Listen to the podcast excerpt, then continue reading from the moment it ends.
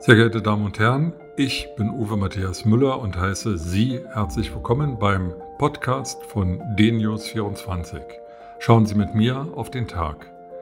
Weitere aktuelle Informationen finden Sie auf der Nachrichtenseite dnews24.de und in den sozialen Medien unter dnews24 und dnews24 TV. Viel Spaß beim Hören.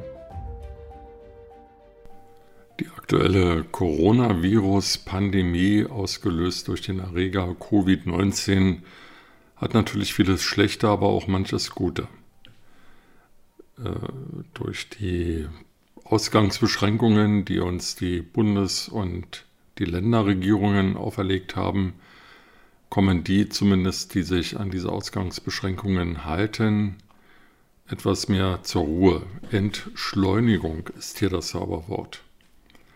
Und wenn es bestimmt auch so ist, dass vielen die Decke auf den Kopf fällt und nicht alle so komfortabel wohnen, dass sie es zu Hause gut aushalten können, so gibt es auch viele Zerstreuungsangebote. Gestern bin ich darauf aufmerksam gemacht worden, dass Kinos, die natürlich jetzt unter dem Besucherschwund leiden, neue Wege gefunden haben, äh, Kinoenthusiasten zu bedienen, zu befriedigen. Es gibt die Seite kinoondemand.com, auf der man eine ganze Reihe von Filmen äh, buchen kann und sich ansehen kann.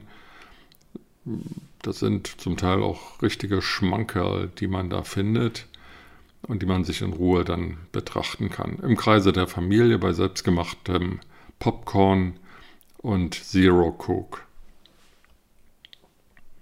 Auch wenn die Filme vielleicht etwas teurer sind als bei anderen Streaming-Portalen, so tut man doch hier etwas Gutes, denn Kinos gehören ja auch zu unserer Kultur und einen Kinoabend bei guter Akustik und großer Leinwand zu genießen, kann ja auch was für sich haben.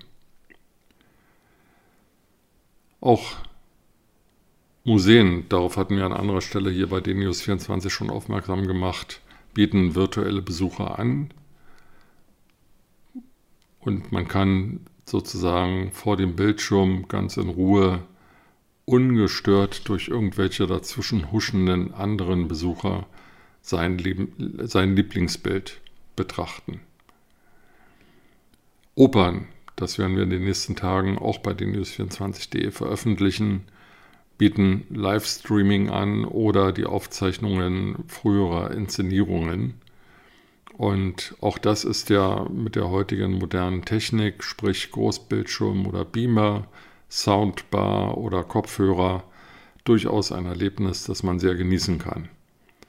Vielleicht wird der eine oder andere auch einen Abendanzug anziehen und sich eine Wagner-Oper über fünf Stunden mit Fliege und weißem Hemd anschauen. Aber vielleicht macht man sich auch bequem und genießt einfach ähm, die Operninszenierung auf eine andere Art und Weise. Es gibt also viel zu tun und auch das Lesen eines lange vor sich hergeschobenen geschobenen Buches ist ja durchaus etwas, was man in dieser Zeit ins Auge fassen kann. Auch wenn wir noch nicht genau wissen, wann in Deutschland der verordnete Lockdown gemäßigt wird und ob alle Bürger von dieser Lockerung betroffen sein werden oder manche dann auch noch länger Ausgangsbeschränkungen unterliegen, so kann man ja doch schon mal anfangen zu träumen und die Fantasie spielen zu lassen und sich zu fragen, was mache ich denn danach? Was ist sozusagen das Erste, das Zweite, das Dritte, was ich gerne tun werde, wenn wieder die Menschen auf der Straße sind, Cafés geöffnet sind, Restaurants geöffnet sind, Museen geöffnet haben, oder ähm, Ausflüge wieder möglich sind. Haben Sie darüber schon mal nachgedacht? Ich fange an, davon zu träumen, was vielleicht nach dem 19. April, vielleicht ein paar Tage später wieder möglich sein wird und was ich dann zuerst tun werde. Mit diesen Gedanken in den Tag verabschiede ich mich für heute und wünsche Ihnen, dass Sie bei guter Gesundheit bleiben. Bis bald. you